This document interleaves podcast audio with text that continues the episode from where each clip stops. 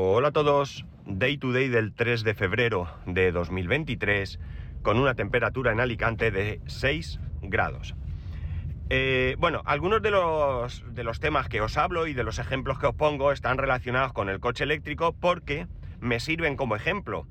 Y bueno, pues tenéis que entender que, estos ejemplos, o sea, que, me, sirven, eh, vienen por el tema que está claro, ¿no? Tengo el coche eléctrico hace poco, eh, lo disfruto, estoy en grupos, estoy en demás y bueno, pues en muchas conversaciones que no están relacionadas eh, con el coche eléctrico, em, me hacen poner ejemplos y esos ejemplos los encuentro en el uso y disfrute del, coche eléctrico, ¿no? Lo digo porque eh, a lo mejor en algún momento pensáis, el tío está dale que te dale con el coche eléctrico constantemente. Y es cierto, o sea, no tengáis duda, pero también es cierto que, no siempre eh, el, tema principal es el mismo coche en sí, sino que ya digo, me sirve este ejemplo como seguramente en otras ocasiones para el mismo tema me podrían valer otros ejemplos. Y esto viene a cuento porque ayer, precisamente, ya sabéis, tengo un amigo que vive en Alemania, mi amigo tiene un Tesla, tiene un Tesla Model 3 desde hace casi cuatro años, y recientemente, pues el año pasado, eh, antes que yo, bastante antes que yo, no sabría decir ahora mismo, en el momento, pues le compró a su mujer un Renault Zoe, eléctrico también. El caso es que, bueno, pues, eh, ¿qué vamos haciendo? Pues eh, a los dos, evidentemente, nos interesa el tema del coche eléctrico, los dos tenemos un cierto, una cierta preocupación por el medio ambiente, nos gusta a ambos la tecnología, él también se dedica, él tiene una empresa de informática, no, de venta a equipos exactamente, sino de mantenimiento a empresas y demás. Eh, bueno, pues la verdad es que tenemos muchas cosas comunes y, afines. Y bueno, pues muchas veces hablamos. Y ayer precisamente pues nos pusimos a hablar eh, por, Telegram de, este tema. Todo viene porque, bueno, pues eh, Ángel Gaitán, que me imagino que sabéis quién es, es este mecánico que se dedica a denunciar un montón de, fallos y demás de diferentes marcas de coches, pues ha hecho un, vídeo donde, eh, bueno, pues denuncia que con un Tesla eh, ha hecho solamente 150 kilómetros. Y esto ha generado muchísima, muchísima polémica. Porque, bueno, pues eh, hay ahí detrás, pues mm, mucha gente quiere ver detrás algún, alguna intencionalidad oscura por su parte, bien sea porque, bueno, pues él ya tuvo sus más y sus menos con Tesla, de hecho los denunció y ganó juicio y demás, eh, o simplemente porque él gana muchísimo dinero con este tema de, de de sus vídeos y demás, esto le promociona el taller, probablemente, independientemente de que el taller pueda ser un buen taller y demás, ¿eh? no voy a criticar eso porque no lo conozco, pero que evidentemente su taller funciona y mucho porque él es muy visible. El mecánico del barrio, pues el hombre lucha como puede por atraer clientes y tratarlo lo mejor que puede, pero no tiene esa, esa dimensión social que pueda tener eh, Ángel, ¿no? Entonces, bueno, pues estábamos comentando este tema. Tengo que reconocer una cosa antes de seguir, que me gustaban sus vídeos, pero la verdad es que ahora mismo le veo detrás un cierto interés no muy honesto, ¿vale? No muy honesto. Esto no quita que, las cosas que denuncia, o muchas de las cosas que denuncia, puedan ser eh, reales y que, que, bueno, pues que, pueden ayudar a ciertos usuarios, o nos puede ayudar a algunos a, eh, a resolver algún problema, ¿de acuerdo? Pero sí que creo que está demasiado enfocado a su interés. Eh, de hecho, ha recibido una demanda, me estoy desviando del tema, pero bueno, ha recibido una demanda criminal eh, y bueno, pues incluso está pidiendo que la gente compre un kit de limpieza o no sé qué para apoyarle esa demanda y amenaza con que si no llega a cubrir gastos eh, del proceso con esta venta, pues deja de hacer vídeos. Bueno, no sé, no, no me está gustando esa, esta actitud actual. yo no es que lo siga al 100%, yo veo sus vídeos pues en TikTok o donde sea que me salgan pero realmente últimamente estos, no sé, me, está un poco mm, dar que pensar. Pero bueno, no es este el tema, no es este el tema. El caso es que a raíz de ahí, pues vamos enlazando una cosa con otra y eh, bueno, pues eh, empezamos a hablar de, eh, bueno, realmente al final de lo que se trataba el tema era de lo mal, lo mal que se trata al software muchas veces cuando el producto realmente no es ese software, ¿de acuerdo? No estoy hablando de que se trate mal, pues qué sé yo, a un Office o a un eh, Adobe o a lo que sea, ¿no? Estoy hablando, pues eso, en el caso de mi coche o de cualquier coche eléctrico, la parte de software. Digamos que el hardware, mi coche, está muy bien, funciona bien, tiene unas características estupendas, pero falla de la parte del software. Y más concretamente, no estamos ya hablando de lo que es el software del coche en sí, sino de la aplicación que llevamos en el móvil, tanto eh, en el Zoe de su mujer como en el eh, Mi MG4 e incluso comparando con la aplicación de Tesla. Lo de Tesla es otro mundo, ¿de acuerdo? Es cierto que Tesla sí que se lo ocurra bastante y bueno, va mejorando muchas cosas con el tiempo. Él me va enseñando pantallazos a veces y me dice, mira, esto lo han puesto nuevo. Y son cosas bastante interesantes, ¿vale? Pero quitando Tesla de un lado, o sea, dejando Tesla a un lado, nos estuvimos dando cuenta que tanto la aplicación para el Zoe como la del MG4 deja bastante, bastante que desear. Y ya si analizamos en conjunto, pues eh, la cosa eh, todavía es peor. No voy a decir las cosas que he hecho en falta en mi coche, ya las he comentado aquí, pero por ejemplo, os voy a contar dos casos. Uno que ya que es de mi coche y ya lo he contado, y es que eh, una de las cosas chulas que tiene un coche eléctrico, se me paña el cristal, es el hecho de poder utilizar la climatización a distancia. Es un grandísimo invento para mí, tanto en invierno como en verano. En este coche tú puedes poner la climatización 10 minutos antes porque a los 10 minutos, si no hay una actuación en el coche, se apaga. Pero está muy bien. Lo he comentado en varias ocasiones, el ejemplo de la playa, en verano o en invierno y tal y cual, ¿vale? Muy bien, es estupendo. Bien, yo puedo ver la temperatura interior del coche en la aplicación del móvil pero no puedo ver la temperatura interior del coche en ningún sitio, en ningún sitio de la ah, pantalla de mi coche. En ninguno. O yo no he sido capaz de encontrarlo o realmente no existe. Es más, para poder ver la temperatura interior del coche yo tengo que activar la climatización en la aplicación.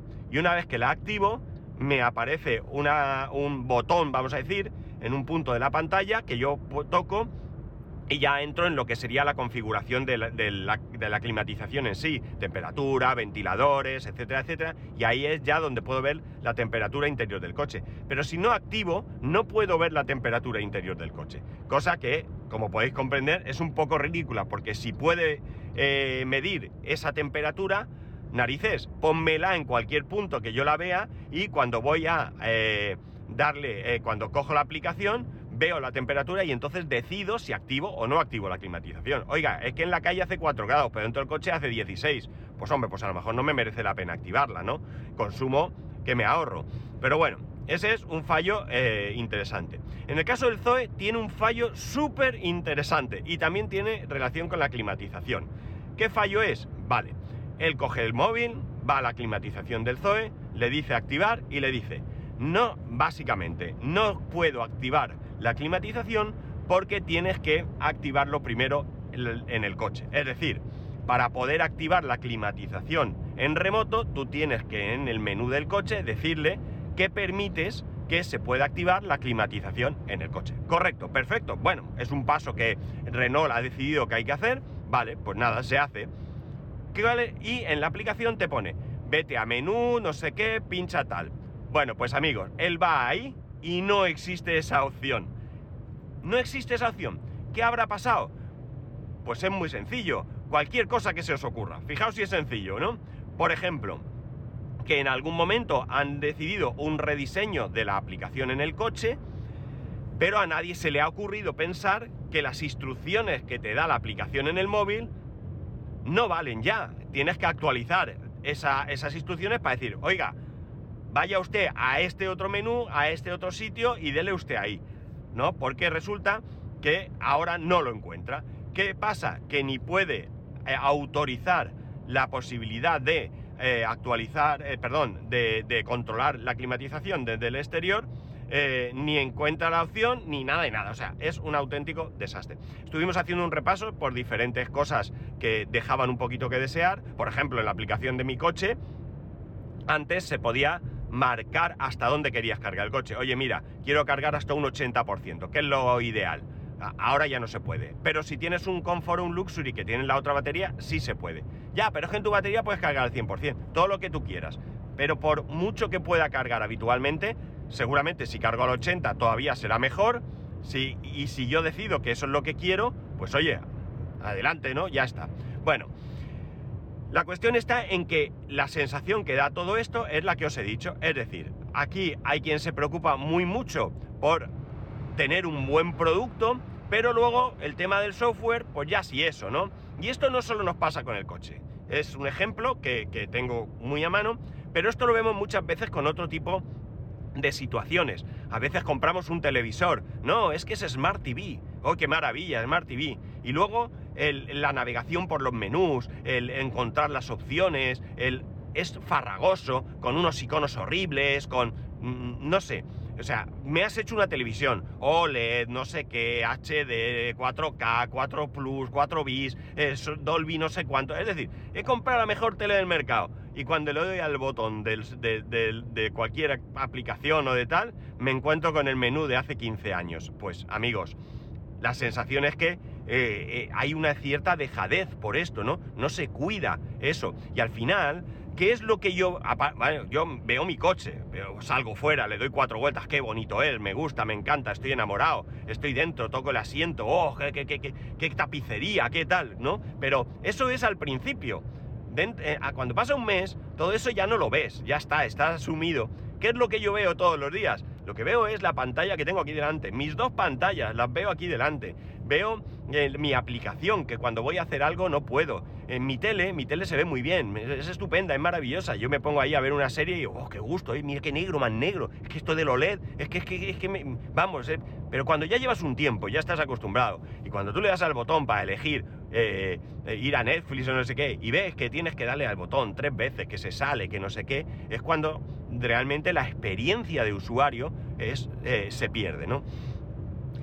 Dos ejemplos. Vehículos eléctricos, que los tengo muy a mano, y televisores. Estoy seguro que podéis buscar más...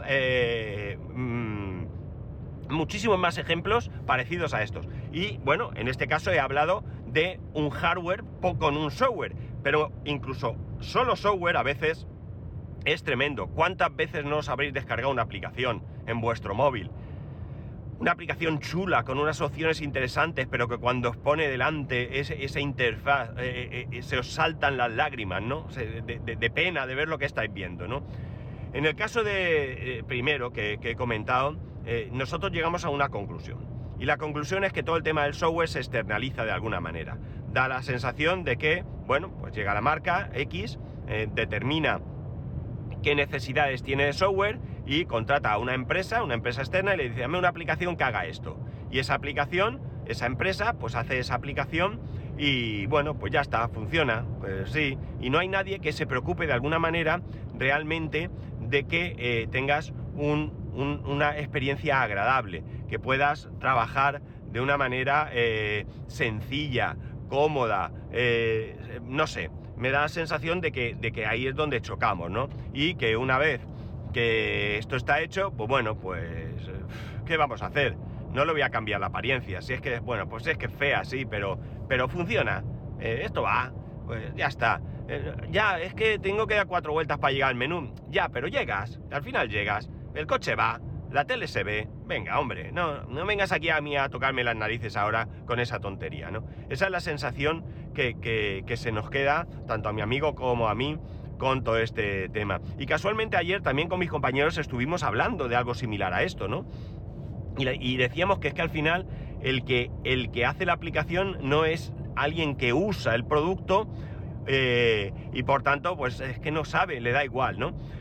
Imaginemos que yo tuviese la capacidad de hacer la aplicación eh, para, este coche, ¿no? Imaginemos que me dieran manga ancha. Eh, tienes acceso al coche para que tú puedas desarrollar la aplicación. Después de un mes usando el coche, ¿os imagináis el pedazo de aplicación que haría yo? ¿O vosotros? ¿Vosotros no haríais un pedazo de aplicación para vuestra tele si tuvierais opción? Y estoy hablando de un coche eléctrico, con un coche de, combustión pasa igual. El coche que yo tenía antes, pues el sistema de infoentretenimiento, pues bueno, pues estaba bien. la elección de colores del mismo, pues debía ser un poco daltónico, el que lo cogió era bastante fea. Eh, la actualización de mapas se hizo durante el tiempo que, yo tuve el coche, pero la actualización de, de, lo que era el sistema en sí, pues, ¿qué queréis que os diga? de aquella manera, ¿no? No sé, eh, yo creo que, que se pueden hacer las cosas mucho, mucho mejor. Y al final creo que la parte de la interfaz, la parte que, con la que tú te enfrentas cara a cara, es la que es a la que habría que darle mucha más importancia de la que, de la que se le da. Evidentemente es importante tener un, producto que no falle, un coche, una tele, eh, un ordenador, lo que queráis, un móvil, todo lo que queráis, ¿no? Pero realmente eh, la parte que yo veo es la que me va a producir una sensación agradable. Si yo tengo un móvil con una apariencia chulísima, pero se arrastra de lo lento que va, va a ser una mala experiencia. Pero si yo tengo el, móvil última tecnología de las narices, pero luego resulta que, que tengo unos gráficos pixelados y los iconos da pena verlos, parece que los ha hecho, pues, yo qué sé, eh, con el Pine, pues eh, también la experiencia va a ser bastante chunga, ¿no? Y, y fijaos qué curioso. Pensando en todo esto me venía un ejemplo a la cabeza. Mi primer iPhone. Esto ya lo he contado aquí. Mi primer iPhone. Mi primer iPhone resulta que cuando tú recibías, esto es algo que hoy todos lo tenemos y a nadie le pasa por la cabeza que pueda ser diferente. Tú estabas con alguien y le decías, oye, pásame el teléfono de fulanito, que le voy a llamar. Y fulanito te mandaba, eh, pues entonces, un SMS, ¿no? Ni había eh, WhatsApp, ni Telegram, ni FaceTime, ni nada de nada, ¿no? Ahí, venga, un SMS. Y tú tenías ahí, Pepito, 1, 2, 3, 4, tal, tal. Vale. En ese momento no existía la posibilidad de eh, presionar sobre el número de teléfono y realizar diferentes acciones. El número de teléfono era un texto plano, igual que el texto, Pepito, tenías el teléfono.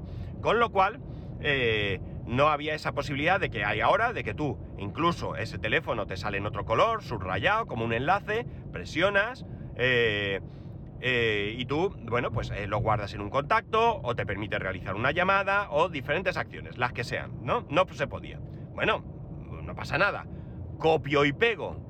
Pues el iPhone 3G, en su primer momento, no tenía copiar y pegar.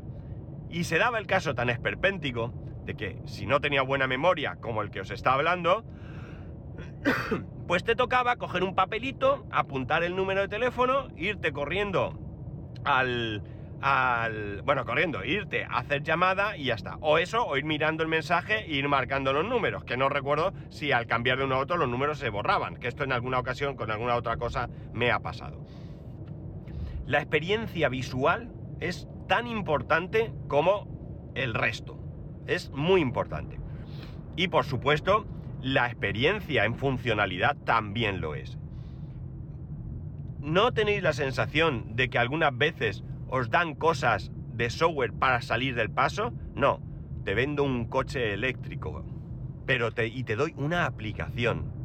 Pero amigo, dame una aplicación que merezca la pena, ¿no? Visualmente estética, con una buena funcionalidad, que no tenga que navegar por 32 menús para llegar a darle a un botón que hace que tal, no sé. Que, digamos, eh, piensa un poco. Si tú fueses el usuario, ¿qué querrías, no? Fijaos si es sencillo, ¿no? Es tan sencillo como esto. En los bares no hay profesionales, hay profesionales y hay gente que ha llegado allí por circunstancias de la vida. ¿Por qué una persona que no ha estudiado nada de, esto puede llegar a ser un buen profesional? Fíjate cómo te gustaría a ti que te trataran cuando entras en un bar. Solo con eso ya has ganado mucho. Hay otras cosas, evidentemente, que, se estudian y que se aprenden y que, que hay que ver. Pero con esto es lo mismo. Si tú tuvieras este producto y tuvieras que usar una aplicación, ¿Qué te gustaría que tuviera esa aplicación? Olvídate de todo lo demás. Olvídate de todo lo demás. Ya vendrá. Pero tú primero define. A mí me gustaría que para encender la calefacción tuviera un botón aquí. No me pongas un botón aquí que va a un menú que luego dice general, eh, no sé qué, comodidad, calefacción. Eh, no, no me pongas eso. Pónmelo ahí, ¡pam! Le doy, funciona. ¡Ah! ¡Qué maravilla, ¿no? ¡Qué gusto da! Pues no. Esto hay muchas, muchas situaciones, muchas situaciones en las que nos encontramos así. Situaciones, vas a, qué sé yo, eh, puedes aumentar la tarifa de tu, de tu móvil simplemente entrando en la aplicación. Las narices, simplemente. Entras en la aplicación, vas al menú, no lo encuentras y resulta que es que te lo han puesto en un sitio que tú nunca hubieras ido a mirar. Hombre, ponme eso en, qué sé yo, ¿no? Eh, características, contrato, no sé, algo que a mí me haga ver fácilmente que ahí es donde yo voy a poder cambiar la configuración, los datos que quiero o lo que sea. No me hagas pegar cuatro vueltas. Esto lamentablemente es el pan nuestro de cada día. Y ya digo, en muchas ocasiones, cuando el software es el producto en sí, esto no se produce.